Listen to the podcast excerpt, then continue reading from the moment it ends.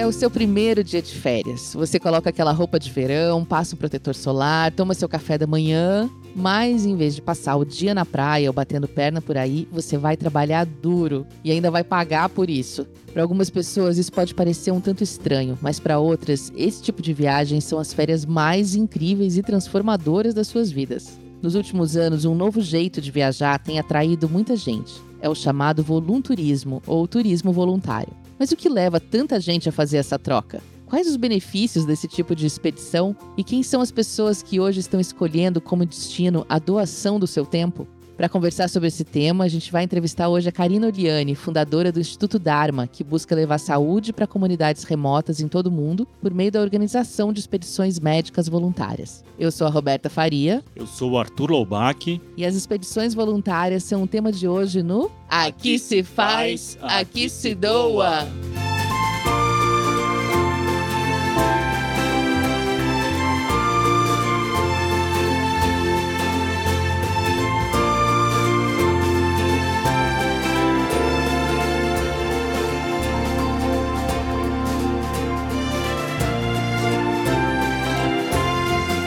Está começando mais um Aqui se faz, aqui se doa, o seu podcast semanal sobre cultura de doação produzido pelo Instituto MOL com o apoio do movimento Bem Maior e divulgação do Infomoney. E hoje a gente vai falar sobre essas pessoas que abrem mão das suas férias tradicionais para doar o tempo e energia para mudar a vida de algumas pessoas, aliando turismo com voluntariado. A princípio, essa ideia pode fazer muita gente torcer o nariz, né? Eu confesso que eu mesma, Arthur, estranho, porque parece que quando a gente sai de férias, tudo que a gente quer é não fazer nada, só descansar. Pois é, talvez não sejam as férias mais relaxantes para muitas pessoas, mas para outras, eu acho que faz sentido. Eu adoraria fazer isso. Quem sabe depois de conhecer aqui a nossa entrevistada, eu não embarque numa dessas porque além de uma viagem, é uma chance de viver uma experiência que você talvez nunca tivesse oportunidade de viver como um turista comum, né? Tipo ajudar a cuidar de animais feridos na África do Sul, ou então ensinar crianças de uma comunidade na Jordânia a andar de skate. É, esse eu não, não poderia, não consigo ensinar nem meus filhos. Enfim, algo que transforme as suas férias em algo mais, né? Não tão simples como 30 dias descansando.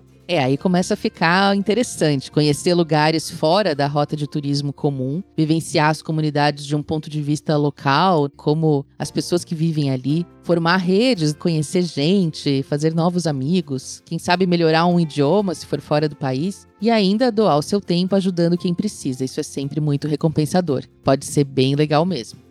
Quem sabe tudo sobre os conceitos da cultura de doação e já teve várias experiências desse tipo é quem, quem, quem? Rafa Carvalho. A Rafa Carvalho. Ela contou pra gente que a vivência mais bacana que ela já teve foi em dar aulas de inglês no Marrocos. Rafa, então explica melhor pra gente o que é esse tal de volunturismo.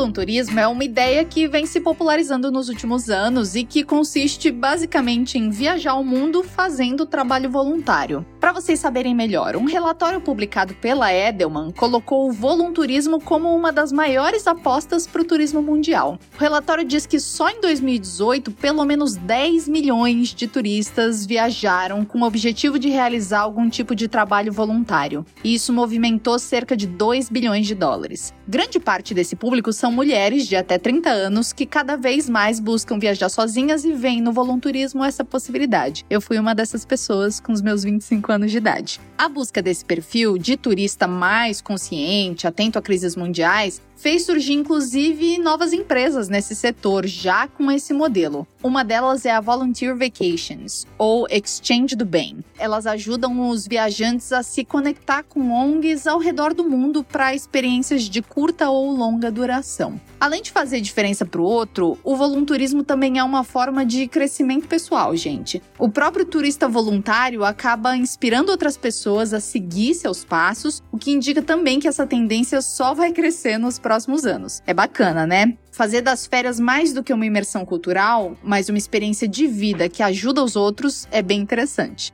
Bom, eu fico por aqui, eu sou Rafaela Carvalho e toda semana eu te ajudo a desvendar um termo importante para a cultura de doação. A gente se fala na próxima. Até mais! Agora sim, ficou tudo muito mais claro com a nossa Alexa do bens. Bem animadora essa proposta, hein? Pra gente saber na prática como funcionam essas viagens, conversamos com a Carol Zafon. A Carol é médica e desde cedo participa de viagens voluntárias.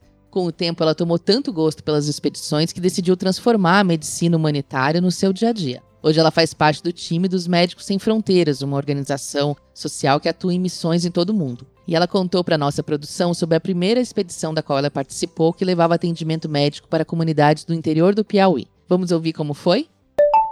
Nessa missão fui eu de ginecologista, uma pediatra, dois clínicos, um dentista, uma cirurgiã e um oftalmologista, dois estudantes de medicina, fora toda a equipe de logística, que é muito importante, que até muitas vezes as pessoas perguntam: "Ah, eu queria muito para uma expedição dessa, mas eu não sou médico". O papel das outras pessoas é tão importante quanto. Nada seria possível sem toda essa organização de logística. Lá nós visitamos várias comunidades. Nós começamos pela, primeiro pela Serra do Inácio, que lá foi um lugar que a gente vivenciou muito com eles, porque era um lugar muito afastado. Nós dormimos numa escola.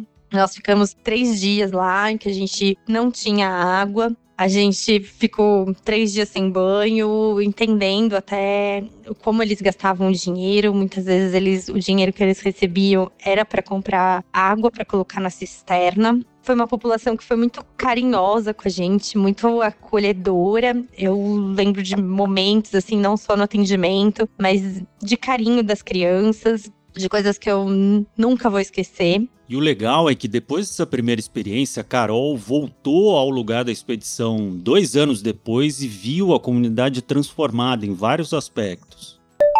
Eu acho que esse trabalho foi muito gratificante, mais gratificante ainda que eu voltei depois de dois anos para o mesmo lugar e eu vi que a semente foi plantada. Eu peguei uma comunidade completamente diferente depois de dois anos. Eu peguei quase todas as mulheres. A gente foi para a expedição em novembro, pela segunda vez que eu fui para o Sertão do Piauí. E nessa segunda vez, a gente foi após Outubro Rosa, né, que é a ação da coleta de Papa Nicolau, e eu peguei grande maioria das pessoas, grande maioria das mulheres que chegavam em mim com o exame feito. Então, isso para mim foi muito gratificante. Foi coisa que eu vi dois anos depois, o cuidado delas mais com a saúde, como cresceu em dois anos. E além dos benefícios que a viagem trouxe para a comunidade, a Carol conta como isso transformou também a vida dela. Eu acredito que nas expedições eu aprendo como médica e como ser humano. Eu acho que aprender uma cultura diferente da sua é algo extremamente rico. Não adianta você ler no jornal, você ler livro, você assistir filme, você estar envolvido numa outra cultura que é tão distante da sua, faz você até ter pensamentos diferentes e aceitar coisas que você jamais aceitaria. Então, eu sempre costumo dizer que eu vou para uma missão, eu volto outra pessoa todas as missões que eu fiz foi assim. Acho que cada uma, elas vão me transformando ao redor delas como médica e como ser humano, as duas coisas. Inspiradora a história da Carol, né? E pensar como todo mundo, seja na área que atuar, na área que tiver habilidades, tem muito a contribuir, né?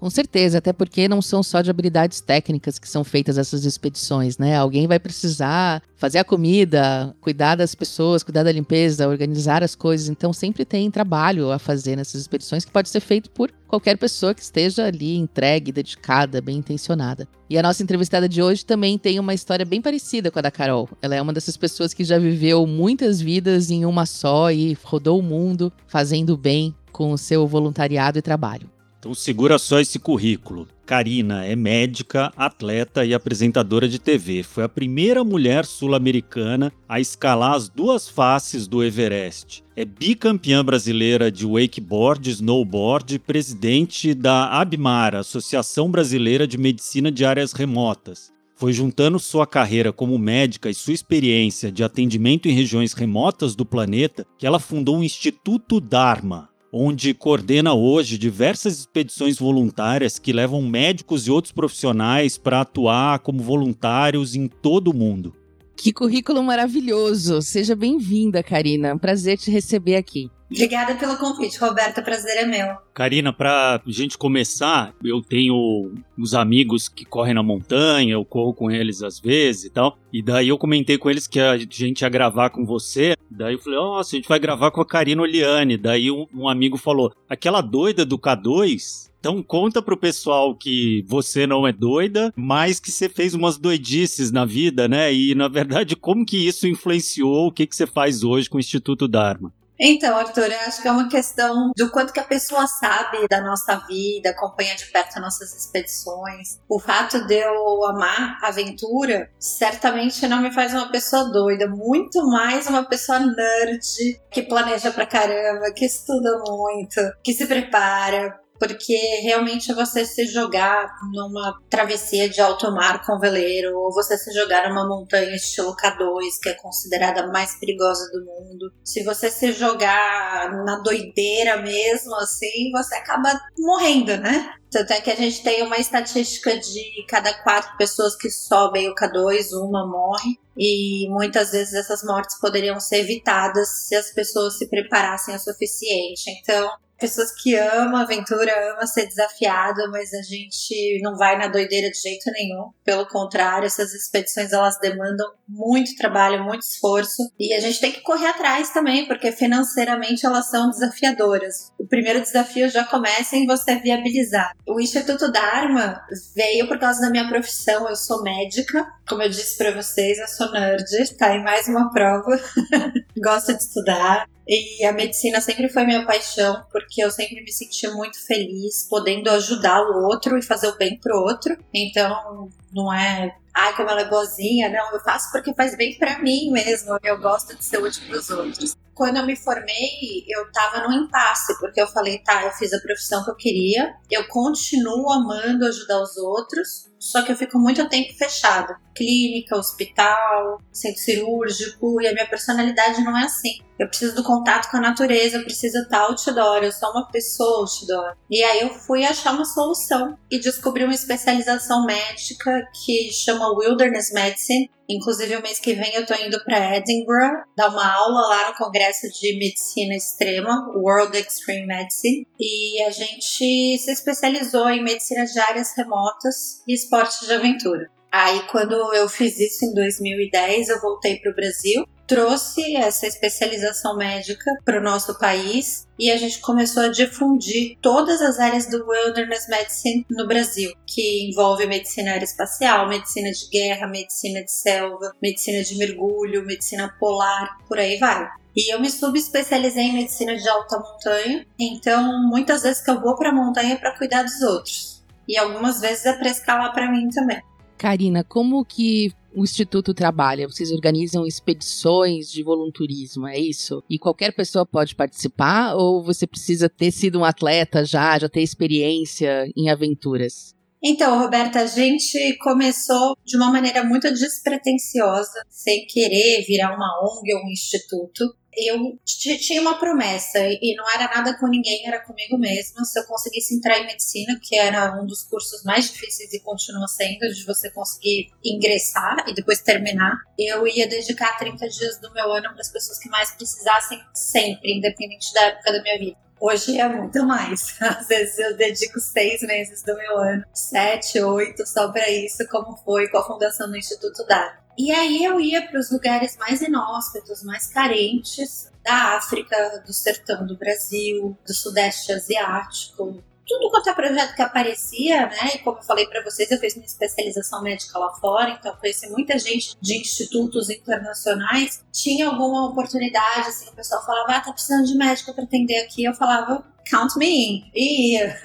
E aí as pessoas, com esse advento das mídias sociais, começaram a conhecer um pouquinho do que eu fazia, do meu trabalho. E quando eu voltava e eu postava algumas fotos e falava, oh, foi assim na Uganda, foi assim na Ruanda, foi assim lá em Santa Rosa do Piauí. Aí as pessoas falavam, poxa, o ano que vem, se você voltar, me leva. O ano que vem eu vou com vocês. E vários amigos médicos sempre falavam isso. E quando eu vi, teve uma vez que eu fui para o Nordeste com 25 amigos. Então o grupo foi crescendo, crescendo, crescendo, até o ponto da gente chegar num grupo de 25 profissionais atendendo E aí a gente precisava de medicação, de equipamento, de instrumentos para atender. E eu precisei ir atrás de doação. E eu consegui doação com algumas marcas que, inclusive, já me patrocinavam como atleta, como personalidade e tal. E aí o meu contador virou para mim e falou assim: o que, que você tá querendo? Porque assim, eu já não tô mais conseguindo fazer tua contabilidade, isso daqui tá muito confuso. Você é uma ONG, mas você não é. Mas você já é, na verdade. Porque contabilmente, isso que você faz de receber e doar tudo, não fica nada para você, e tudo você compra em medicamento, compra nisso, compra naquilo, leva as pessoas para fora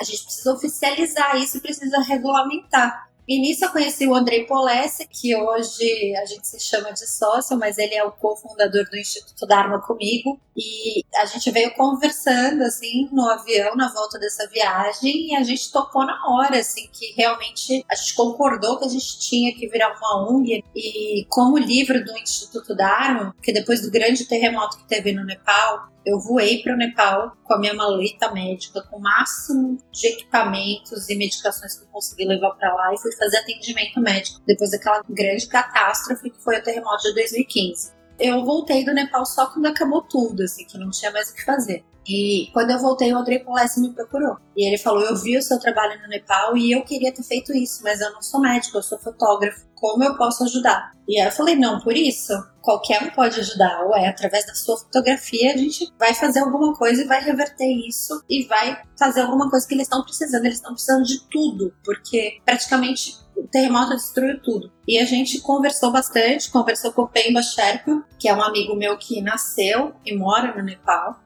E ele falou assim: olha, tô precisando muito de escola, porque as crianças perderam a escola deles e eles não têm mais onde estudar. Até reerguer a escola principal, eles precisavam de um lugar para continuar as aulas, porque senão eles vão perder o ano. E a gente construiu uma escola no Nepal com o dinheiro de um livro de fotos que chamou Dharma.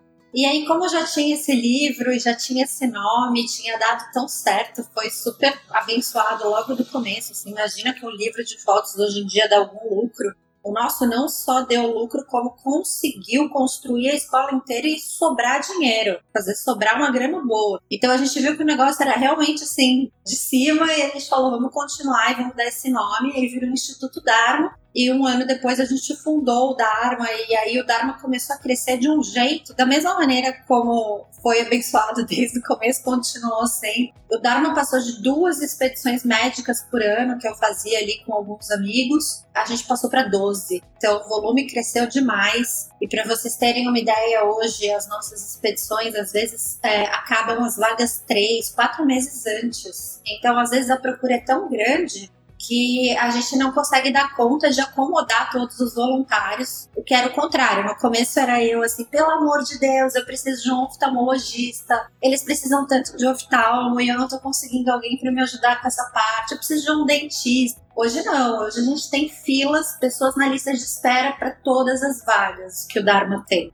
E agora o pessoal do Instituto Dharma, inclusive, eu abri mão da minha vaga, porque tinha gente demais e eu queria que outras pessoas conhecessem esse trabalho. Eles estão no Acre, num lugar muito remoto da Amazônia, chama Serra do Mapeá, e estão fazendo atendimento médico lá. Isso que há 10 dias atrás eles voltaram do sertão, do Maranhão, e há um mês atrás eles estavam no sertão da Bahia. Então, assim, o Instituto Dharma ele vai para várias localidades nacionais e internacionais, né? Já foi para ilhas do Pacífico Sul que nunca tiveram contato com médico antes, foi para Uganda, foi para Índia, foi para o Nepal, para Tanzânia e a gente vai continuar esse trabalho. Aonde isso vai parar, eu não sei. Eu só sei que ele está tomando proporções, inclusive eu passei, eu não sou mais a presidente do Instituto Dharma, eu passei isso para frente, eu continuo junto com o Dharma como coordenadora médica, vou em várias expedições como voluntária para pôr a mão na massa ali para atender as pessoas, mas não mais para fazer essas funções burocráticas, porque o Instituto realmente cresceu.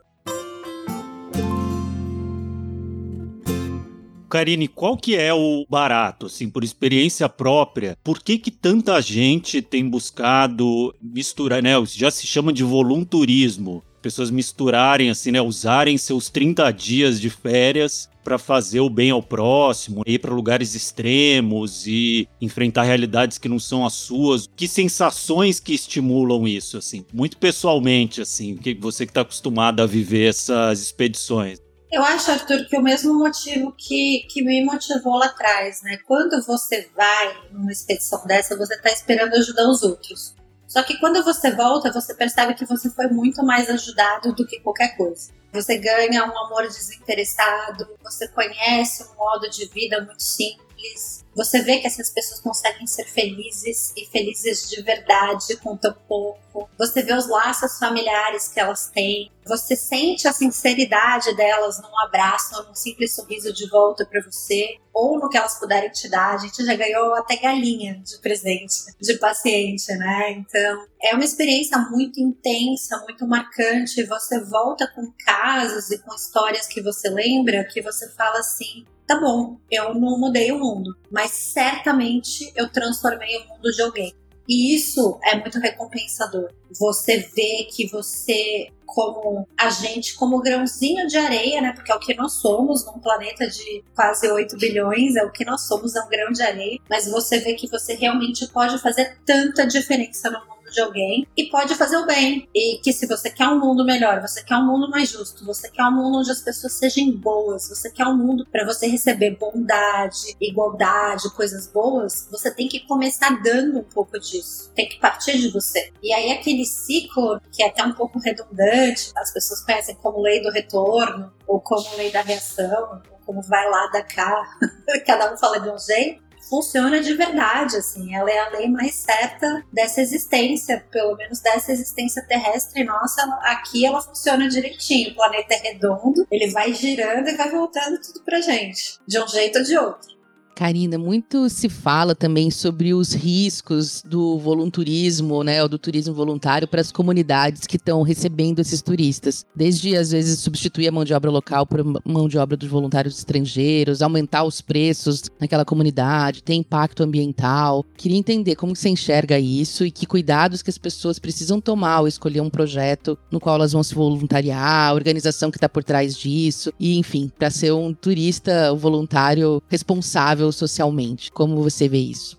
Isso, Roberta, é o mesmo princípio de uma medicina que a gente estuda, que chama medicina de catástrofe. Quando você vai para um lugar que acabou de ter um terremoto, um maremoto, um grande vulcão, e você vai lá para comer a comida deles, beber a pouca água que eles têm, consumir os pouquíssimos recursos que sobraram, às vezes você está mais atrapalhando do que ajudando. Então é a mesma coisa na questão do voluntariado. Hoje tem cursos maravilhosos que prestam uma formação para quem quer ser voluntário. Então a pessoa ela aprende que independente da cultura dela ou da maneira dela ou das crenças pessoais dela, quando ela está chegando num outro lugar, ela tem que respeitar aquele outro lugar, porque é ela que é a pessoa que está chegando. O turismo voluntário, sim, eu concordo com você, ele pode trazer algumas coisas ruins para as comunidades por onde ele passa. E por isso que as pessoas que estão organizando, por exemplo, o Instituto Dharma está fazendo isso há seis anos. Nesses seis anos, certamente a gente já errou também. A gente não é nem perfeito. Mas a gente aprendeu com os nossos erros e a gente foi vendo o que funciona, o que não funciona e fazendo tudo para apenas trazer benefícios. Hoje em dia, para você ter ideia, e isso é uma coisa que surgiu há três anos no Instituto Dharma, a gente tem um braço, um setor, todo um grupo de pessoas responsáveis pela sustentabilidade. Então, essas pessoas avaliam a questão do lixo zero, tudo que a gente gerar de lixo a gente traz de volta, a questão do impacto e do consumo dos recursos do local. Então, muitas vezes, o nosso grupo vai antes e leva todos os alimentos antes para a gente não ter que consumir os recursos que já são escassos ali daquela comunidade específica e por aí vai. Então nós temos pessoas especializadas nisso, que hoje às vezes só trabalham com isso e sabem como fazer a coisa funcionar de uma maneira legal e benéfica. Bacana. E para quem, de forma prática, para quem gostou desse papo e quer começar a participar de expedições e tudo, a questão é: dá para qualquer um participar? As habilidades são sempre úteis. E como que começa? Obviamente que não se começa escalando o K2. Os iniciantes começam por onde? Então, é muito boa pergunta, Arthur. Você tem que ter um perfil que combine com aquele projeto que você está tentando ir. Então, por exemplo, não adianta você falar assim: ah, eu não me dou com calor, eu não consigo sobreviver no calor, e aí você pega um projeto lá no meio do Oriente Médio, do Saara, para fazer atendimento. Por quê? Porque você vai acabar passando mal e você vai virar um paciente e você vai ainda desviar a atenção que era para as outras pessoas para você. Então, é o mesmo princípio da escalada de montanha, já que você usou o K2. Se uma pessoa não escala bem e ela fala assim, eu estou indo pro K2, ela não só vai se atrapalhar e talvez vai até morrer, mas ela talvez mate outras pessoas, porque a gente não tá sozinho. Então, quando você está escalando, tem uma pessoa na sua frente, às vezes tem uma pessoa na corda embaixo. E se você cair, fizer besteira ou não tiver o mínimo de experiência, você causa filas, você machuca os outros, você com seus equipamentos pode realmente até cortar alguém ou matar alguém. Então é a mesma coisa para o voluntariado. Não tenham medo de começar, não estou falando isso de maneira nenhuma para desencorajar as pessoas certamente você vai conseguir ser útil com qualquer profissão que você tem. A gente começou contando aqui que o Dharma, ele não começou, né, exatamente com a medicina, ele começou com um livro de fotografia de um fotógrafo que queria muito ajudar o Nepal. Então, se você é fotógrafo, cabeleireiro, modelo, professor de educação física, nós já tivemos todos esses voluntários no Instituto Dharma e todos foram extremamente úteis e muito bem alocados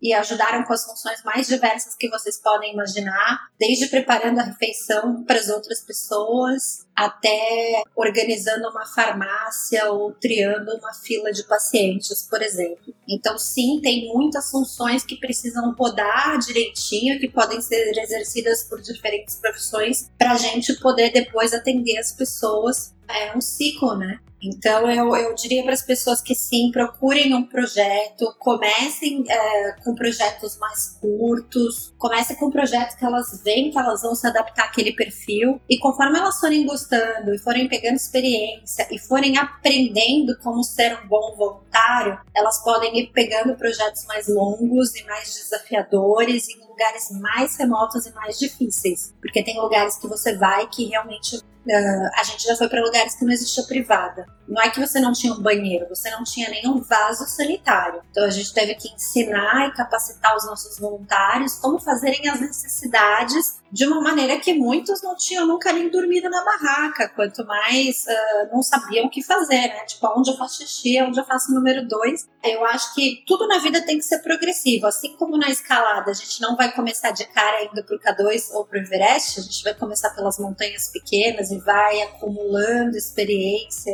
até um dia a gente falar estamos prontos para aquilo. Eu acho que é a mesma coisa no, voluntariado, nesse turismo voluntário. Você pode começar a ser voluntariando alguns dias, experimentando, fazendo projetos muito bem estruturados, até um dia, por exemplo, eu tenho amigos que quando eu vou para projetos que estão completamente sem planejamento e eu tenho que descobrir tudo e montar tudo do zero, eu chamo eles. Porque eu sei que se eu falassem para eles, ó, se vira, não tem nada, eles se viram. E eles aguentam e eles não vão reclamar. E eles vão trabalhar ali se precisar. Um dia a gente chegou no interior, na África Central, e para você ter uma ideia, a gente precisou construir um lugar para poder fazer os atendimentos. E essas pessoas realmente construíram do zero o lugar é aquelas pessoas que a gente fala que depois de uns anos de voluntariado elas viram pau para toda a obra, consertam tudo. Pode ser um neurocirurgião, mas ele tá ali com a vassoura varrendo se precisar, na hora que precisar. Ele não tá falando assim, ah, não, eu vim aqui para atender criancinhas, eu sou pediatra especializado. Não, mas se precisar um dia sair comprar comida para alguém e ajudar com outra coisa, o voluntário ele tem que estar tá pronto para fazer o que for solicitado e o que for preciso.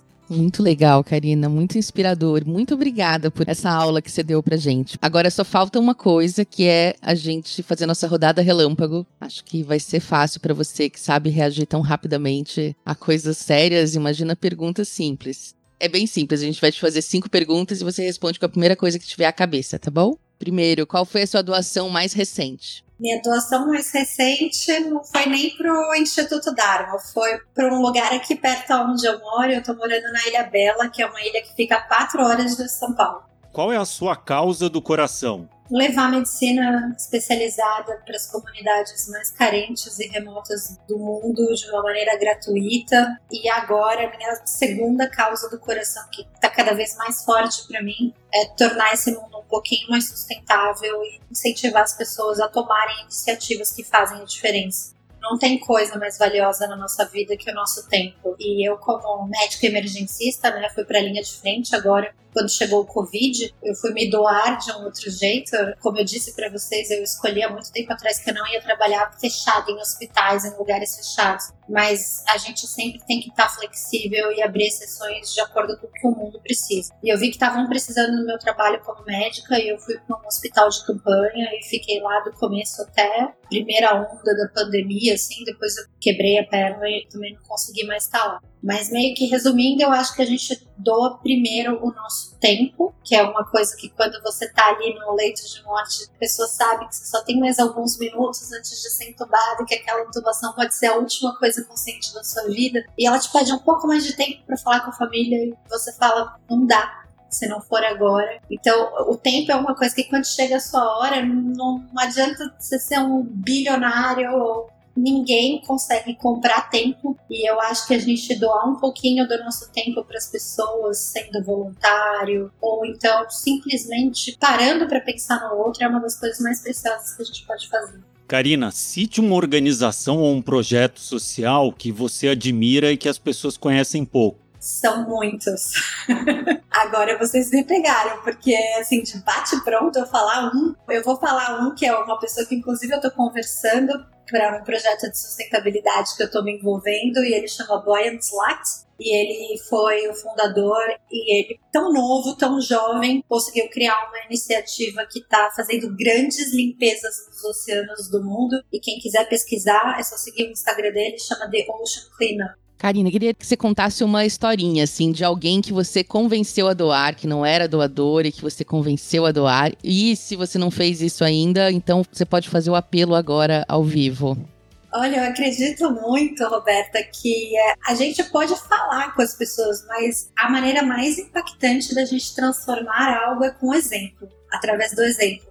E eu acho que as pessoas vendo eu ajudar os outros é a maneira mais poderosa que eu posso inspirar e incentivar alguém a também levantar do sofá e lá fazer alguma coisa por alguém. Eu até escuto algumas pessoas falando: ah, mas você faz o bem, não é para ficar falando o que você faz. Concordo. Não é de jeito nenhum para ficar falando e muitas coisas que eu faço realmente ficam desapercebidas e vão ficar para sempre. Mas se a gente puder, de vez em quando, quando a gente faz alguma coisa legal e que a gente consegue realmente causar um impacto positivo na vida de alguém, a gente contar histórias, não tenha medo. Não fique pensando, ah, não, conte isso para alguém, porque isso realmente vai inspirar outra pessoa a falar: olha que legal, eu também posso fazer o bem, eu também posso ser luz na vida de alguém, eu também posso fazer uma diferença. Então, o que a gente mais faz, inclusive, a gente tem uma palestra do Instituto Dharma de cada uma das expedições, e quando as pessoas falam, agora, quando essa turma voltar da Amazônia, nesse domingo, eles vão em uma grande empresa, que inclusive é uma multinacional, e vão contar todas as histórias histórias que eles viveram 12 dias de selva pesada. Vão fazer uma seleção ali, todas não dá, mas das melhores, e vão contar. Eu já fiz muito isso e o pessoal do Dharma também faz isso.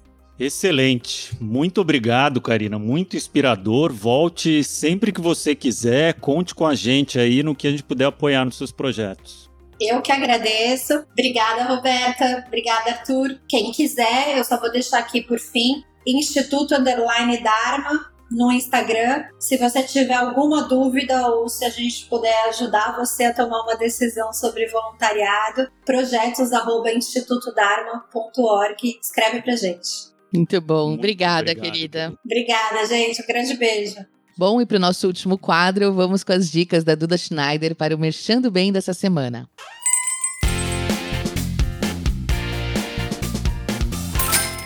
Oi, gente, eu sou a Duda Schneider e esse é o quadro Merchando Bem. Hoje vamos falar sobre uma linha de pijamas que vai te fazer dormir de consciência tranquila. O Arthur vai ficar orgulhoso desse meu trocadilho, hein? Os pijamas são da marca Mensageiro dos Sonhos e, além de lindos, são feitos 100% de algodão e zero plástico, visando um impacto menor no meio ambiente. E, claro, possuem parte da renda revertida para o Instituto Espaço Silvestre, que recupera e introduz animais na natureza desde 1999. Os pijamas fazem parte da linha Natureza, idealizada pela proprietária da marca há 20 anos atrás e sempre com foco em beneficiar projetos sociais ligados ao meio ambiente. Demais, né? Para comprar o seu, é só acessar a loja da marca, loja.mensageirodosonhos.com.br barra linha traço natureza. E se não conseguiu anotar, o link tá aqui na descrição do episódio. Muito obrigada, pessoal, e até a próxima! Ah, Roberta, esse tema de hoje me deixou inspirado, vou te dizer, viu? Eu bem gosto de viajar, gosto de aventuras. E eu não conhecia antes do programa esse conceito de volunturismo. Achei muito legal, une o útil ao agradável, né? Para mim faz bem mais sentido gastar um dinheiro numa expedição dessas tão transformadora do que num hotel caríssimo com luxo, né? Luxo tá fora de moda, né? Tá fora de moda, né? E para você, como que bateu isso? É, Arthur, eu acho que esse não é exatamente o meu tipo de viagem, mas isso é porque eu sou uma mãe cansada de quatro filhos e férias para mim ainda é um tempo muito de família. Mas acho incrível que esses projetos existam e gostaria de ter vivido isso na minha juventude, quem sabe viverei ainda na minha terceira idade. Mas o que eu acho muito legal de contar para as pessoas e de refletir é que o Instituto Dharma é uma maneira de você fazer essas viagens de exploração, mas existem muitas outras, né, organizações, às vezes organizações profissionais, né, por exemplo, Engenheiros Sem Fronteira, Fisioterapeutas Sem Fronteira, Médicos Sem Fronteira,